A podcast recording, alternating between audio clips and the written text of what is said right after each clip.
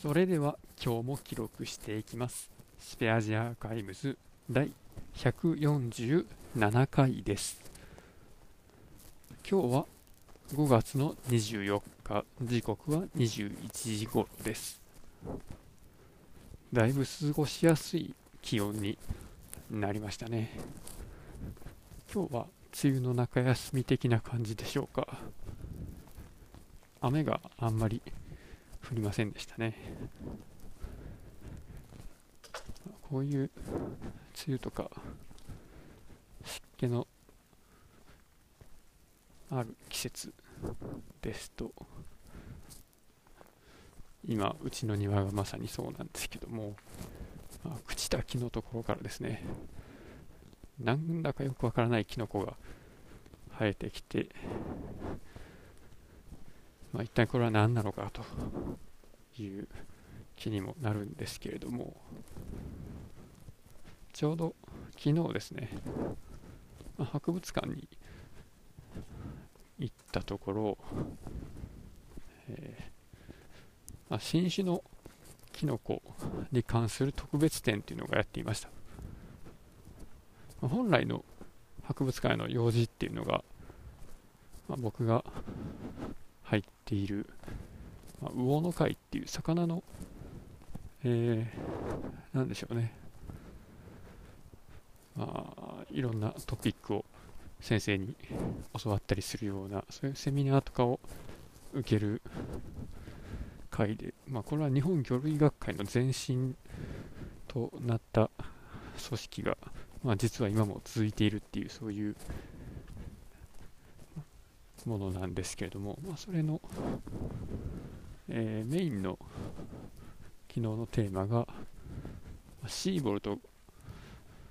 が見た日本の水辺の原風景っていう、まあ、それをシーボルトがえー、日本に来ていろんな植物だったり魚だったり哺乳類であったりの、まあ、サンプルを集めてオランダのライデン博物館に送って、まあ、それをもとに学名をそれぞれの生き物に対してつけていって新種を記載していったっていうその1800何年ぐらいなのかななんか江戸時代の終わりから明治ぐらいの、まあその辺りのどっか、1800何年って言ってたかな。っ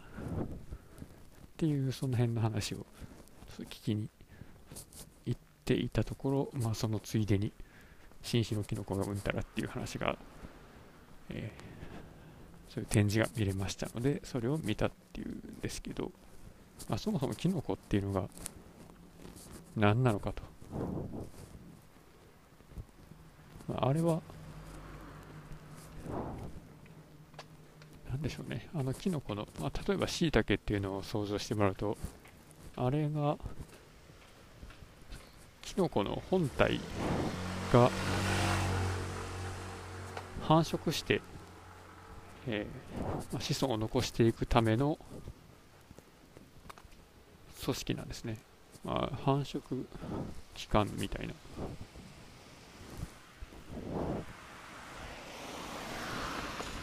実際にキノコは胞子っていうので増えるんですけどその胞子を振りまくためのものがあのキノコです。キノコの傘の裏のところがひだひだになってるんですけどそこから胞子を散布するようです。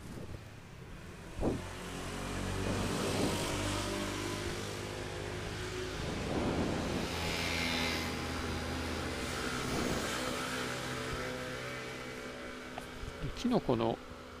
まあ、本体みたいなやつは、まあ、菌糸とかいうあれなのかな、ま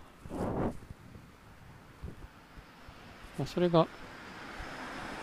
このキノコの、えー、その繁殖期間が目に見えるぐらい大きいものが、まあ、キノコでそうじゃないのがカビだそうです。で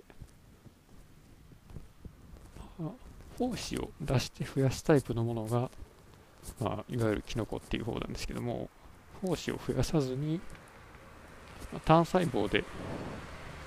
増えていくものが酵母というふうに分けられるそうです。まあ、キノコは湿った環境だったらいろんなところにいるらしく、まあ、山の方に行かなくても、まあ、さっきも言った通り家の庭とかそういうところでも生息していて今何本ぐらいやったかな？名前がついているキノコ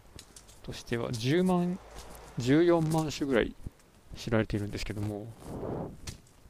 それはあんまり見つかってないだけで実際には1200万種ぐらいいるんじゃないかっていうふうにも言われているそうです。